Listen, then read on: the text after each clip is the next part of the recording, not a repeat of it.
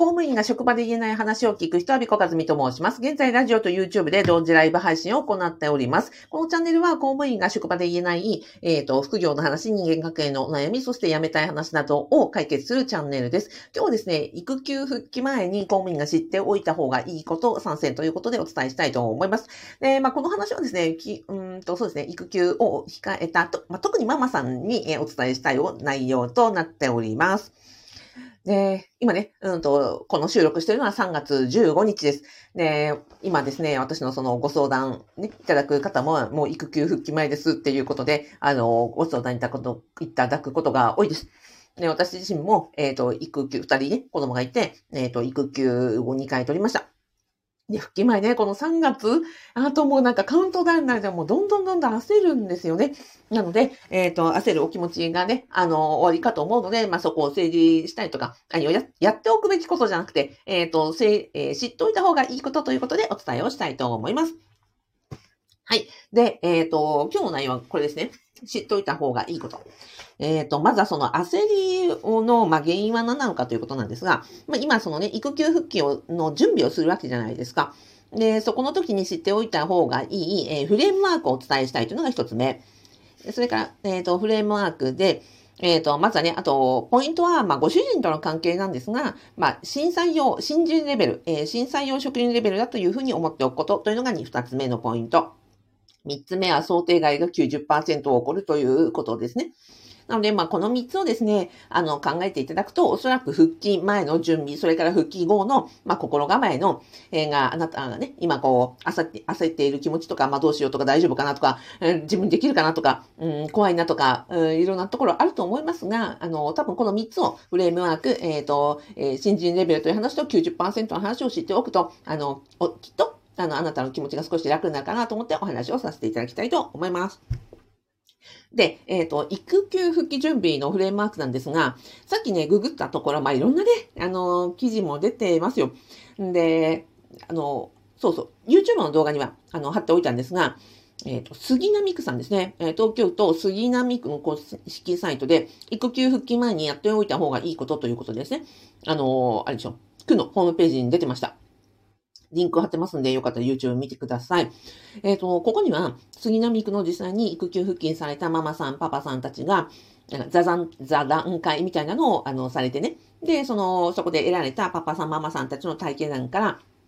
育休復帰前にやっておいた方がいいことということで、いわゆる入園準備がどうとか、ね、あの、夫婦の、あの、なんですか、家事分担がどうだったんだとか、まあそういう、あの、うん、パートナーシップがどうだとかですね、あとは仕事の準備、というようなトピックで、あの、ご経験談が載ってますので、こちらは参考にしてください。まあ、この話、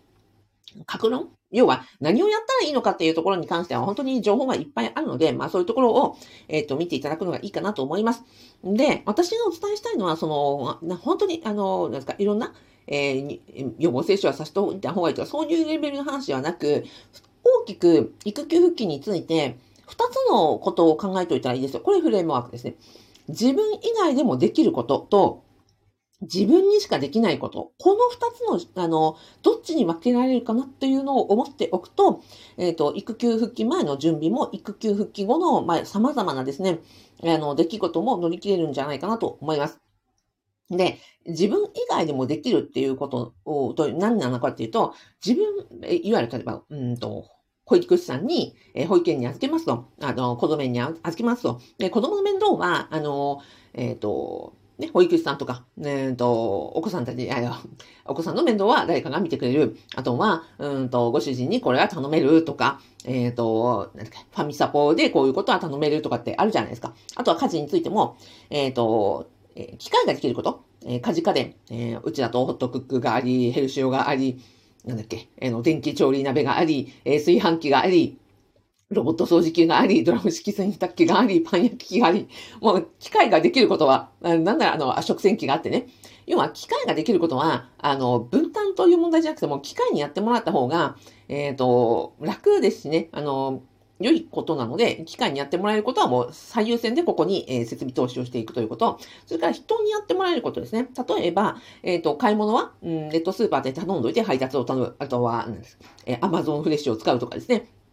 あとなんかミールキットを使っておくとか、あと、そうですね。うんと、あ、さっき出ましたファミサポの制度を使うとか、えー、シッターさんを頼むとか、要は、えっ、ー、と、自分以外でも大丈夫なことっていうのは、ほぼほぼ大半なんですよ。だから、これをいかに、えっ、ー、と、自分が手をかけずに、えー、機械とか人に任せられるかっていうところがポイントです。で、人の中でも、えっ、と、身内しかできないこと、要は、保護者しかでき、やっちゃいかん、いけないこと、できないことと、あと他人さんでもできることっていうのがあるわけですよね。例えば子供のご飯っていうのは、ね、保育園に行けばですよ。私の場合は、あの、自分がね、作る子供の離乳食とかよりも、よっぽどね、保育園に行って、あの、栄養たっぷりで美味しそうでね、なんかこう子供を受けするようなね、盛り付けをされた、あの、保育園のね、給食の方がよっぽど良かったなと思って。だから、そういうことはもう、自分が何でもやるんじゃなくて、まあ、保育園でね、たくさん栄養をとっているから、まあ、うちでは適当でいいか、みたいな、いうような感じでいました。なので、えっ、ー、と、人に、自分以外でもできることは、本当に本当にたくさんあり、で、人に頼めることは、本当にそちらも頼むということですね。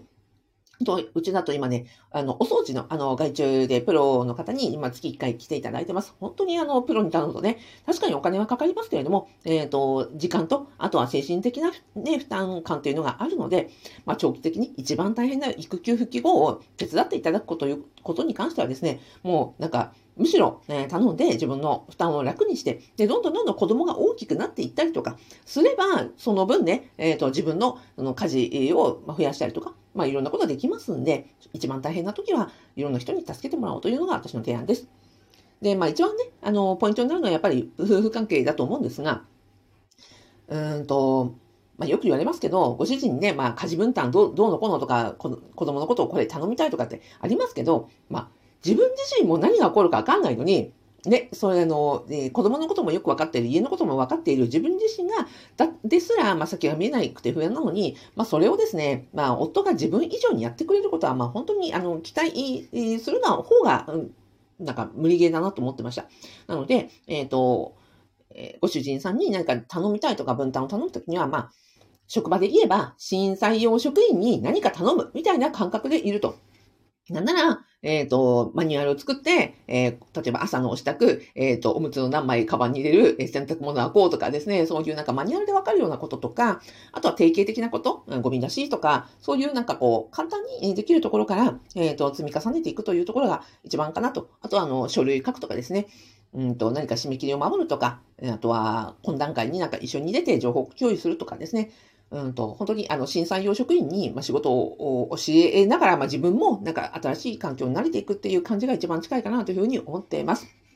はい。で、えー、二つ目ですね。えー、の、このフレームワーク、育休準備、えー、育休復帰後に起こることの二つ目は、もう自分にしかできないことですね。これはね、やっぱりね、ここの時間とか、労力っていうのは、あのー、絶対確保しておいた方がいいし、ここが、あのー、取れないと、本当に、あのー心身ともに崩れちゃうので、えー、自分にしかできないことです。私の経験上を、えっ、ー、と、自分が寝ること、睡眠取ることはやっぱり誰も変わってくれないので、睡眠。えー、病院もそうです。自分の体調管理とか、え通院とか、えそういうのは自分しかできないので、美容、病院ですね。それから美容院ですね。あの、髪とか、その自分の、あの、体のケア。えっ、ー、と、例えば、まあ、整体もそうでしたし、まあ、ネイルされる方であればネイルもそうかもしれません。要は自分の体のケアっていうのは誰もやってくれないわけですよ。反対に言えば、まあ、子供の病院というのは自分以外でもね、あの、代わりに連れてってもらえることできますけど、自分が受診する自分の髪はね、あの、誰もできません。あと、化粧とかね、いうのも、化粧、着替えあたりもですね、あの、代行はで、頼めないので、本当にここの時間は、えっ、ー、と、確保しておきましょうということです。あとは食べることですね。あの本当食事も取るの結構大変だったりするんですが、その作るじゃなくてですよ。作ることは別にもう、ね、大人のご飯ですから、まあ別にコンビニに買ってきてもいいし、ね、ウーバーイーツに頼んでもいいし、お惣菜買ってきても全然それはいいと思っていて、ただ、その、そのなんか食事を用意して食べるということ自体は、他の人もが誰も変わってくれないじゃないですか。で、やっぱりね、あの、お腹減りますよ、大変なんで。なので、朝昼晩、ちゃんとお腹が空かないようにですね、えっ、ー、と、ママさんがね、倒れたら、本当、あの、偉いことになりますので、自分が倒れないというのが一番最優先事項だなというふうに思ってます。なので、ちゃしっかり寝て、で、ね、あの、調子悪い時にはちゃんと病院に行って、自分のメンテナンスをして、で、ご飯をしっかり食べると。で、えっ、ー、と、自分のね、それこそ化粧と着替えとかお風呂とかそういうのもね、誰も変わってくれないので、えっ、ー、と、子供の風呂入れとかね、あの、他の人でもできますが、自分のメンテナンスを一番大事にしましょうということです。はい。これで、え、育休復帰準備で、まあ何でもかんでもね、自分ができないというふうには言われますけれども、自分以外でもできるのか、それとも自分にしかできないのかっていうところを、まずは、まあ、あの、分けて、で、自分に以外でもできることは、え、機械でできることがあれば、これ最優先で機械に頼む。えっ、ー、と、あとは、えっ、と、人に頼まなくちゃいけないときには、まあ、相手に分かるようにですね、まさに、あの、仕事に引き継ぎをするように、え震災用に職員に教えるようにですね、あの、伝えられるものから、えっ、と、人に頼んでいくということが重要かなと思います。はい。で、えっ、ー、と、三つ目ですね。で、そう、まあ予想外のことばっかりですよ。うーんと、はい。なので、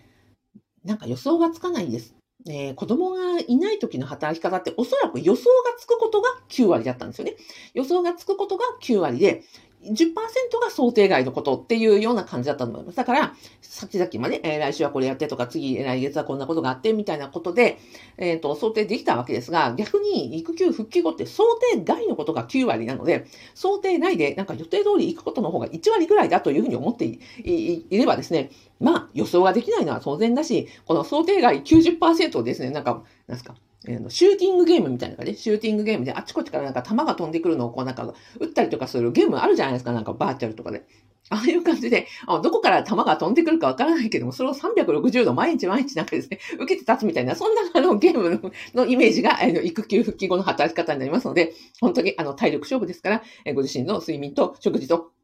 メンテナンスはですね、まあ、最優先に、えー、取ってくださいということです。で、えっ、ー、と、まあ、ここのね、あのー、ポイントとしては、あ、ここですよ。あ、大体できない。自分にしかできないところ。えー、いろんなちょっとね、さっきググってマニュアル読んでたんですけど、まあ、あんまりね、こ、ここに書いてなかったんですが、やっぱね、夜の、え交流時代、夫婦の、え夜の営みですね。ここって、うん、そうだな。まあ、外注できる？できない？まあまあ、それぞれね、夫婦関係によってあるんでしょうけれども、要は、育休復帰前、復帰後のポイントって、あね、パートナーシップ、夫婦関係が、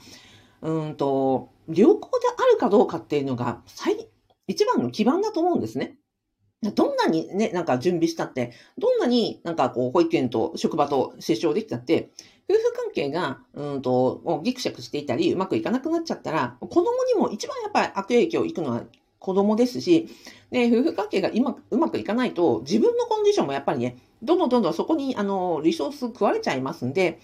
やっぱね、うん、一番気にするべきは自分、ま、まずは自分のコンディションを整えるということ。次にやっぱり気にするところは、夫婦関係が一番良好に保てることかなと思ってます。で、夫婦関係が良好であれば子供への影響もうまくいくし、で、あの、あれですよ。うご主人さんにもなんか頼んだりとかしたときに、え、夫婦関係がうまくいっていないのに、なんかこれやってあれやって分担して、これもなんかここまでやってくれないの、させてくれないのみたいになったら、うん、それは多分そっちの方がうまくいかなくなっちゃうんで、むしろ、なんか、家事分担とか、まあ、結構どうでもよくて、うんと、まあ、夫婦がニコニコというか、まあ、ニコニコしなくても、いや、今日もなんか乗り切ったね、お疲れさん、みたいな、うんと、なんですかね、お互いをねぎらう気持ちとか、いうのが大事かなと思いますし、まあ、その延長線上に、だから夫婦でなんか美味しく、あの、ご飯が食べられていること、それは別にその自炊をするという意味じゃなくて、別にね、あの、ウーバーイーツでもお惣菜でも何でもいいんですけど、あの、まあ、お互いにお疲れさん、今日もお疲れさん、今日もなんとか乗り切ったねっていうような、なんかこう、共同体制があることが重要かなと思ってますし、だからお腹が、えっ、ー、と、ね、満たされていること、うん、それから、えっ、ー、とね、夫婦関係、夜の営みが、まあ、それなりに、うん、めちゃくちゃ、あの、忙しいし、みんな、どっちもね、睡眠不足になりますから、そんなね、あの、なんかこう、恋人時代みたいに、こう、イチャイチャするという意味じゃなくて、なんか最低限のスキンシップとか、うん、そこが、をおろそかにしちゃうと逆になんか他のことが、うんと、うまくいかなくなっちゃうような気が私はしていて、どうですかね既婚の皆さん。えっと、えっと、そう、そういうふうに思っています。なので、一番は自分が体調を崩さないということ、それから夫婦関係がうまくいってれば、まあ、それ以外のこともうまくいくし、子供も元気に育つんじゃないかなと思ってますので、えっ、ー、と、参考になれば幸いです。まあ、その大事なところがやっぱり食事、それからね、夫婦生活、うん、あとなんだろうな。あ、あとなんかその感謝の言葉とかねぎらいの言葉ですね。あの、ありがとうとか、あの、お疲れさんとか、うんと、大変だったねとか、うんと、いや、そういうところがあって、で、うんと、初めて、なんか分担とかこれどうしようとか、なんかこっち困ってるとか、そういう話になっていくかなと思いますので、そこを大事にされたらどうかなというふうに思います。はい。ではでは、今日はですね、あの、育休復帰、あの、が近づいて、あの、あさって焦っておられると思いますし、非常にね、不安な時期だと思います。私もね、なんかこう、指折り数えて、ああ、もうなんか何日だ、ああ、もう何日だ、みたいな感じで、でもなんか、ん焦るばっかりで、なんか手につかないとか不安だったりとかしていたので、なんかね、3つ、えっ、ー、と、この育休準備のフレームワーク、そして、まあ、ご主人とのパートナーシップ、それから想定外のことが90%なので、なんか予想したりとか、準備をしたりするよりも、なんかそういうね、えっ、ー、と、シューティングゲームみたいなもんだというふうに、えー、イメージされると、あの、うまくいった時の方が、なんか、ああ、頑張ったな、みたいな、えっ、ー、と、一面クリアみたいな感じになるかなというふうに思いますので、えー、今日はそのことをお伝えさせていただきました。はい。ではでは最後にご案内でございます。えっ、ー、と、実はですね、私があのやっております公務員のためのオンラインスクール、アビカカズミの副業不動産ゼミというのがあります。実はここにはですね、育休中、そして育休復帰後のあのママさんがたくさん、ママさん、パパさんもですね、あの参加されてまして、やっぱりその子供が生まれてお金のことを考える、それからお金、働き方のことも考える、で在職中に、えっ、ー、と、不動産のことを勉強して、ね、公務員だから、えー、合法にできる。そして、え、ー、と、公務員の強みを活かしてできる副業を、えー、で、不動産をを勉強しようということで、本当にね、育休、子育て中の方本当に多いんですよ。うん。で、私も子育てしながら、あの、オンラインでそうやって副業をしたり、副業の勉強したりとか、うん、するように、えっ、ー、と、最大限、あの、経験者としてね、配慮しているつもりですので、ぜひ、あの、今の話聞いて、ね、そう、教育費もあるじゃないですか。やっぱりお金のこと考えるじゃないですか。なので、えー、お金のこと、働き方のこと、そして、えっ、ー、と、公務員以外で収入を得られる親になること自体が、私は子供にとって最高のキャリア教育だったり、プレゼントになると思っているので、えー、今の話聞いて、えっ、と、もしですね、ご興味いただきましたら、動画の概要欄とラジオの説明欄に、えっ、ー、と、副業不動産ゼミのご案内の動画つけてますので、よかったらご覧になってみてください。ではでは、えー、最後までご覧いただきありがとうございました。じゃあ、応援のハートマークをお送りして終わりたいと思います。えー、えー、と、あ、ラジオで、えー、コメント、ゆかさんありがとうございます。はなちゃんありがとうございます。やすさんありがとうございます。しいなさんありがとうございます。お、きろびさんありがとうございます。たけさんありがとうございます。ひだじまさんありがとうございます。はい。ではでは、今日もどうもありがとうございました。